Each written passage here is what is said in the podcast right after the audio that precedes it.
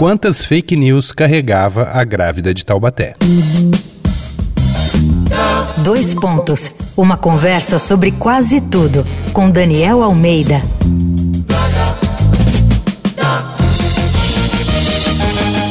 Como num passe de mágica, um time de queimada inteiro apareceu em sua barriga e comoveu o Brasil inteiro. Mas a batota durou pouco.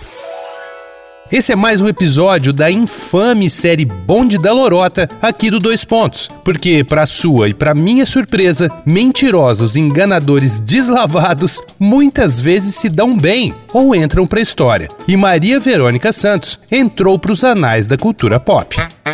Há pouco mais de 10 anos, a jovem Maria Verônica conseguiu as atenções da TV aberta e comoveu a nação.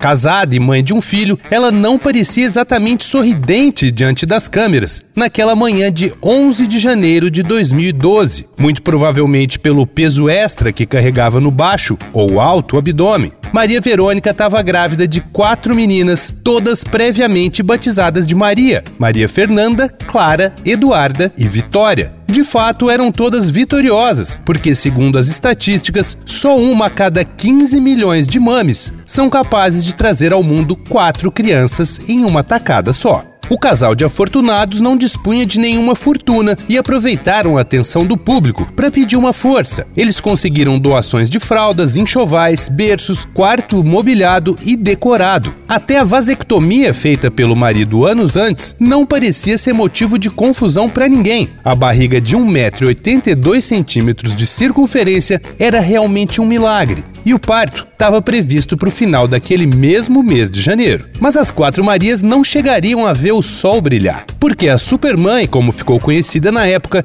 levava uma bola de pilates debaixo do vestido e não estava grávida de nenhuma criança. De acordo com um médico que atendeu Maria Verônica apenas quatro meses antes, ela não estava grávida na ocasião, ou a natureza tinha ficado bem doida desde a última consulta. Como você já deve ter percebido, Maria Verônica é inesquecível grávida de Taubaté. Inesquecível porque virou meme, produtos não licenciados, nome de podcast, propaganda de rede de fast food, ala de escola de samba e, o pior, pelo menos para os taubateanos, virou sinônimo de coisa falsa, picaretagem, mentira. Até parkour de Taubaté já rolou. E eu só me dei conta agora do seguinte: foram só nove dias de estardalhaço e mídia até a farsa ir abaixo. Quem imaginaria que uma batota de apenas 1,82m duraria talvez para sempre?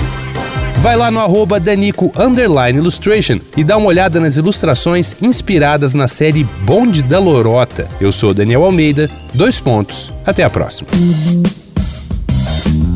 Você ouviu Dois Pontos uma conversa sobre quase tudo com Daniel Almeida.